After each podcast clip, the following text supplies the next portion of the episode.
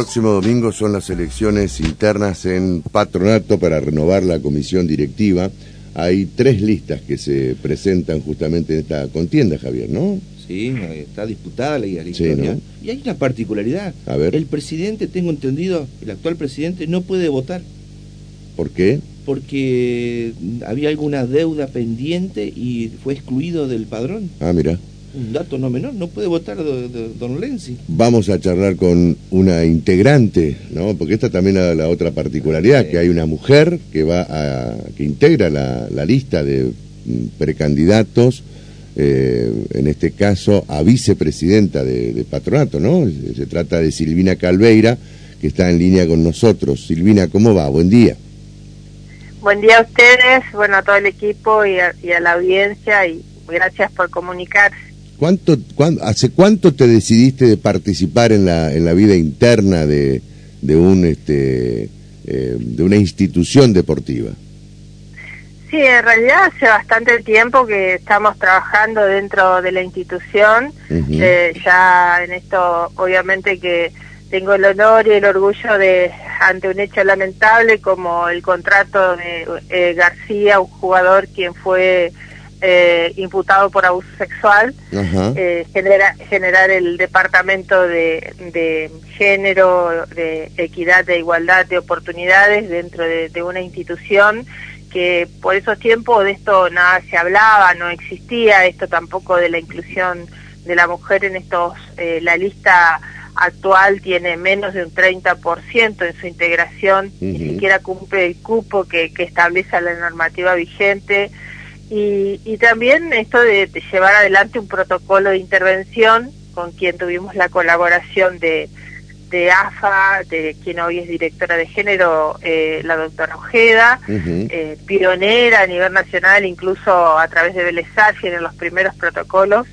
y que hoy las listas también haya mayor cantidad de mujeres tiene que ver con esto, con la puja que tuvimos hacia el interior eh, de la institución porque no querían mujeres la, la realidad o hasta llegaron a decir nos autopercibimos mujeres para para no darnos lugares muchas veces. Entonces, estas cuestiones que, que cuestan obviamente desnaturalizar, desconstruir dentro de, las entidades y bueno, y más que nada porque nací entre botines y, y vendas, como siempre digo, porque mi papá eh, jugó toda la vida al fútbol, jugó talleres en Unión, jugó de dos, fue un muy buen jugador. Y siempre me, me, gustó, siempre fue hincha de patronato, socia. Y bueno, y a partir de ahí tomé la decisión ante la convocatoria de, de Osvaldo Taxia de integrar sus listas y la necesidad de llevar una vicepresidenta. ¿Cuál es el proyecto deportivo que quieren implementar en patronato ustedes? Sí, obviamente que tiene que ver también con cuestiones vinculadas a lo, deportivo, al fútbol también, en esto de que estamos en, en el, sábado, estamos entre esto, el debate entre la permanencia y el descenso también, ¿no? De, no terminar en, el federal. En el federal.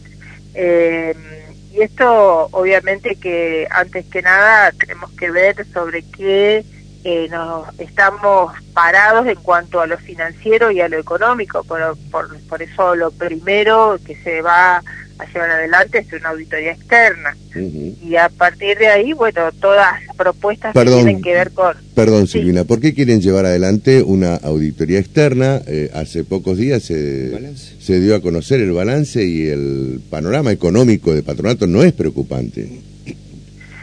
Sí, eh, en una asamblea muy irregular, en una asamblea donde los primero desde la base, yo tengo mucha experiencia en lo que son asambleas, de, de porque he participado de asociaciones, de gremios, de la CTA, eh, desde la base de la constitución de la mesa, de no estar el presidente y no dar una explicación por el cual estar, o donde el estatuto claramente dice que quien preside una asamblea ordinaria es el presidente de la institución, de no decir los socios, la cantidad de socios acreditados y socias para participar la, en el lugar, de obstruir la palabra, muchos socios y socias levantaban la mano, el conteo también fue irregular y de hecho está demostrado que fue balance fue aprobado por mayoría y no por unanimidad, como se hace en cualquier institución donde se generan los consensos no necesarios.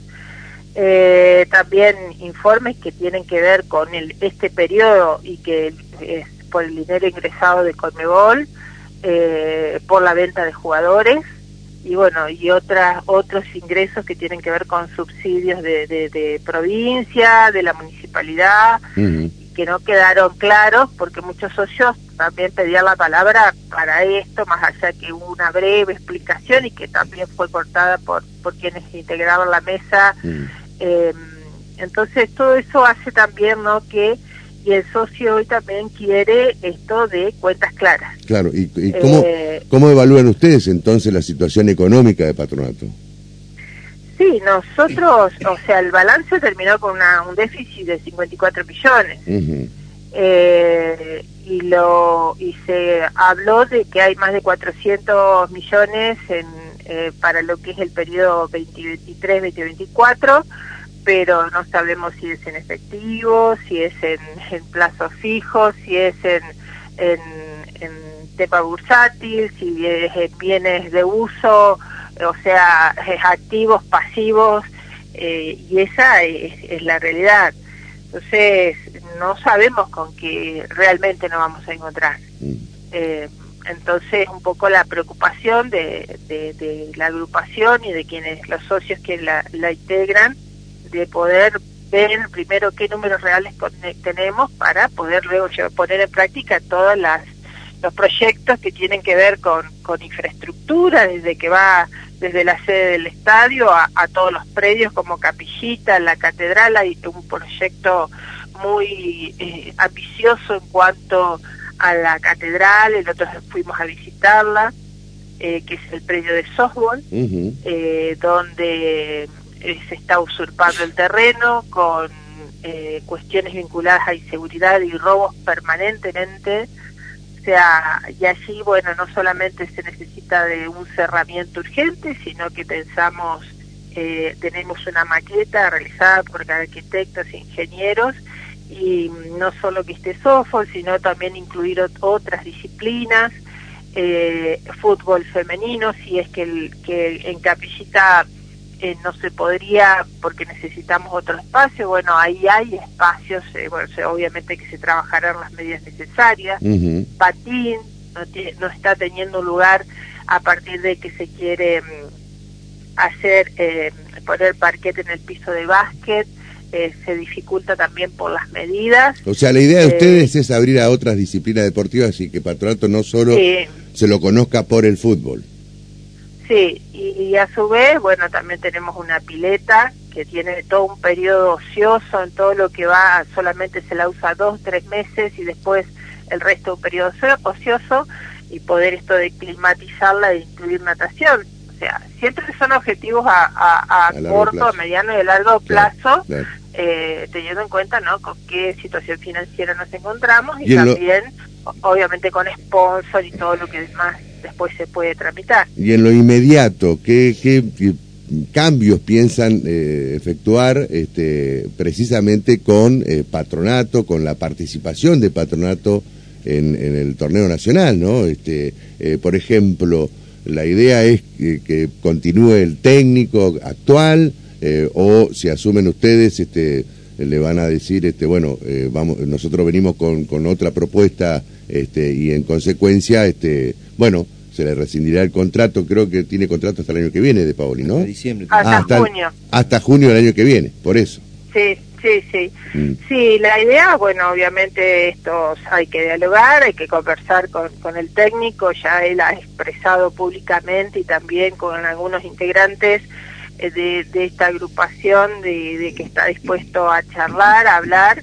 Eh, y hasta llegar a rescindir el contrato, pero también el club no puede continuar teniendo juicios. O sea, a Delfino se lo sostuvo más allá de la situación en la que se estaba atravesando y que nos estaba llevando al descenso, se lo sostuvo mucho tiempo y cobró una indemnización de millones de pesos. Y así eh, también hay que ver los jugadores también, que también hay algunos que, que, que tendrán sus contratos terminan en el 2024. O sea, y la idea también esto de, de, fortalecer todo lo que tiene que ver con las inferiores, porque el semillero es una inversión, no es un costo. Claro. Y hay, y hay que preparar jugadores, eh, es, muy es muy diferente tener jugadores de A y estar jugando a la B. Eh, incluso también eh, practicando con pelotas de Conmebol, como nos han comentado algunos jugadores, que, que, nada tienen que ver cómo se juegan con, con la indumentaria de donde se juega la B. O sea, son jugadores de, diferentes cuestiones físicas, de diferentes también eh, prácticas. Y, en esto, obviamente que todo depende del sábado, porque bueno, obviamente continuamos en la B, la idea es volver a inmediatamente tratar de, de volver a primera, creando un consejo eh, de expertos y expertos en, la materia que tengan injerencia en la contratación de jugadores. Y o sea, la, primera medida que van a tomar ustedes es crear un consejo de fútbol al estilo, no sé, como el que funciona en Boca. Sí, sí, sí. Y también una revisión de las cláusulas contractuales, porque también eh, tenemos un semillero con muy buenos jugadores y después, bueno, se forman, se perfeccionan y, ni siquiera lo podemos tener nosotros, luego son, son vendidos. Entonces, eh, tiene que haber una revisión también en las cláusulas contractuales. Está bien. no, te quería consultar, Silvina, ¿ese consejo estaría integrado, por ejemplo, por referencias históricas de, de patronato? No sé, por decir el Sebaberto el, eh, y otros otros notables jugadores, ¿es jugadores o quién? Sí, sí. Obviamente que estará el presidente, que quien tiene experiencia también hace mucho tiempo en, en el fútbol, en caso en el caso obviamente de, de ganar y de ser Osvaldo Tarsia y también en esto de pensar de exjugadores bueno eh, Tarsia fue quien lo trajo a, a Graciani lo trajo a Bertoli a, a Brites bueno podemos denominar una cantidad atrás ¿Y, cómo tomás cuando eh, el, oficialismo dice que con Tarsia descendieron? No, el tema de eso es una chicana porque mm. realmente hay que ver en, profundidad por qué se descendió. A Tarja le tocó una etapa muy difícil que fue la época de los federales, donde no se podía comprar jugadores, donde se tenía que llevar adelante eh, un equipo con lo poco que, se había y sin endeudar el, el club porque no es fácil manejar una chequera y manejar documentos a largo plazo y después dejar el club endeudado y con juicios. Eh, eso es lo que es lo que sucedió es fue una etapa muy complicada no solamente para para, para los clubes las instituciones muchos clubes se terminaron fundiendo de alguna manera en quiebra eh, y hasta la actualidad siguen endeudados. Y bueno eso no pasó en ese en ese periodo eh, también con situaciones vinculadas a que el vicepresidente eh, de Tarsia fallece también en esa etapa. Y sí dejando obras, eh, sí se dedicaron a, dejar obras que tienen que ver con todo lo que es las, las instalaciones del nuevo quincho, eh, del patio de ese cervecero que está ahí al costado, sanitarios, bueno, otro, otras eh, cuestiones vinculadas a infraestructura que sí se trabajaron y con muy pocos recursos. ¿Cómo le está yendo en la campaña de, bueno, tratar de convencer, de seducir al socio para que los vote? Sí, no, tenemos muy buena recepción. Obviamente que somos conscientes que hay tres listas.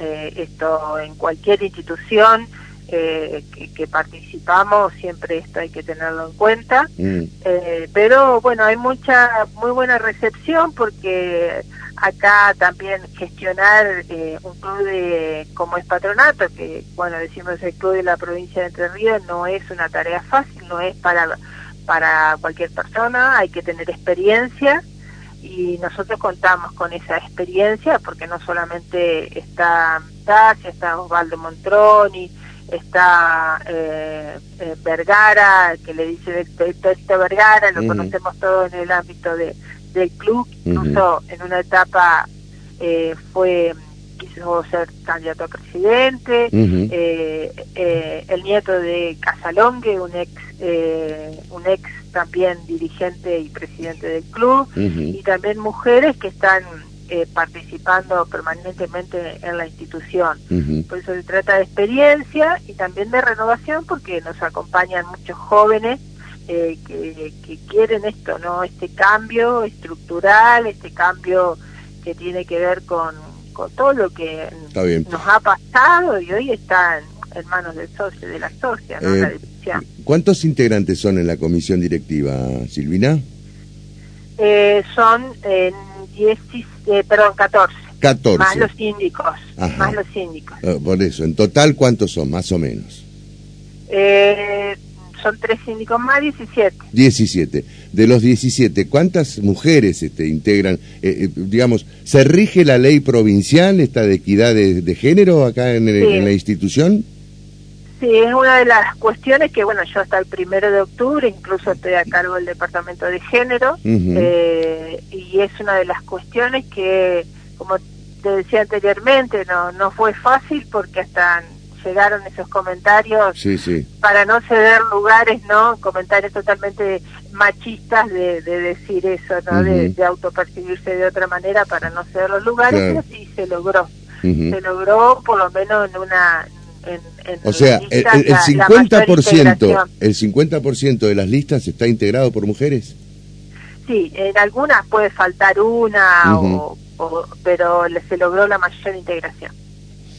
Bueno, eh, es que qué novedoso todo, ¿no? Novedoso que Patronato tenga tantos años, eh, digamos, eh, que en algún momento tenía una comisión directiva que cambiaban algunos nombres, pero siempre seguían los mismos, y que en poco tiempo ya tengamos cuántas elecciones, ¿no? Esta es la segunda en tres, en cuatro años, ¿no? Sí, sí, sí, sí. o sea, hay una evolución, una ebullición este, interna interesante dentro del patronato. Sí, Mm. Sí, y hay una participación activa, muy activa, y se notó en la asamblea también la participación, más allá de todo lo que pasó, eh, de, socios y socias que antes este, no existía, prácticamente era ir y levantar la mano y aprobar un balance, pero esto de querer debatir y de participar es muy importante. Y también en esto que hacer referencia a las mujeres, eh, algo que nosotros eh, sí o sí lo vamos a implementar es el fútbol femenino. Eh, porque no puede ser que se lleve adelante solamente un convenio simbólico, porque Conmebol lo exigió con Don Bosco y nunca vimos a las jugadoras de Don Bosco ponerse la camiseta rojo y negra. Eh, y también tiene que ver eso con desde, desde las primeras infancias, las adolescencias, desde el semillero hasta el equipo profesional y con las mismas condiciones que los varones, mm. desde una disputa en, el estadio, eh, en cuestiones de indumentaria también, con sus sponsors y, bueno, siempre buscando las mismas condiciones porque, bueno, el argumento siempre fue que no había lugar o no había horarios para que las mujeres practiquen y los varones sí lo tenían. Entonces, y hoy vemos que la, la continuidad ¿no? de esta comisión lo propone al fútbol femenino como si es cuando siempre lo negó, porque no lo quería tener en el club. Entonces, estas contradicciones por ahí también nos llevaron a, a, tomar estas decisiones. Eh, te hago la última de mi parte, Silvina. Eh, ¿Está confirmado esto que el comentario que ayer está, estaba ahí en la cancha de patronato, que el presidente no puede votar por una supuesta deuda? Primero que esto hay que tener en cuenta que esta información si salió salió del seno de la continuidad de, la comisión directiva, lo cual no, no, no es bueno para la vida de la institución, porque son ellos quienes manejan los padrones, también los padrones también totalmente irregulares, ah. eh, son ellos quienes saben que quién paga la cuota o no, y también te demuestra que, que su presidente, que es la continuidad de esta lista, eh, en caso de que sea cierto, eh, estaba en esa situación y nunca nunca hicieron nada, nunca dijeron nada. a su vez, para alargar una información, te tienen que notificar a tu domicilio de que estás atrasado en la cuota, por lo menos un acto administrativo para regularizar. Por eso es medio raro que el presidente esté adeudando la cuota, por eso digo. Y sí, sí, sí, sí, es una información, salió de quien, de la misma comisión directiva de que hoy pretende seguir conduciendo el club. Raro. Que demuestra un acto, ¿no? De, frente a que también eh, cómo se manejan, ¿no? Silvina, muchísimas gracias. ¿La votación cuándo es el domingo? ¿Desde qué hora? ¿Y cuándo el cierra? domingo a partir, a partir de las 9 de, a las 16, lo que sí nosotros también estamos pidiendo y lo vemos como necesario, la extensión del horario hasta las 18, 19 horas. eh, no, no nos han dado lugar a las ambas listas que estamos, eh, habíamos, eh, vemos la necesidad, no nos han dado lugar hasta el momento, eh, por muchas cuestiones ¿no? que tienen que ver con un día domingo y que justamente también eh, la peregrinación de Santa Teresita ahí en el barrio y que los pibes también que van a votar se levantan un poco más tarde.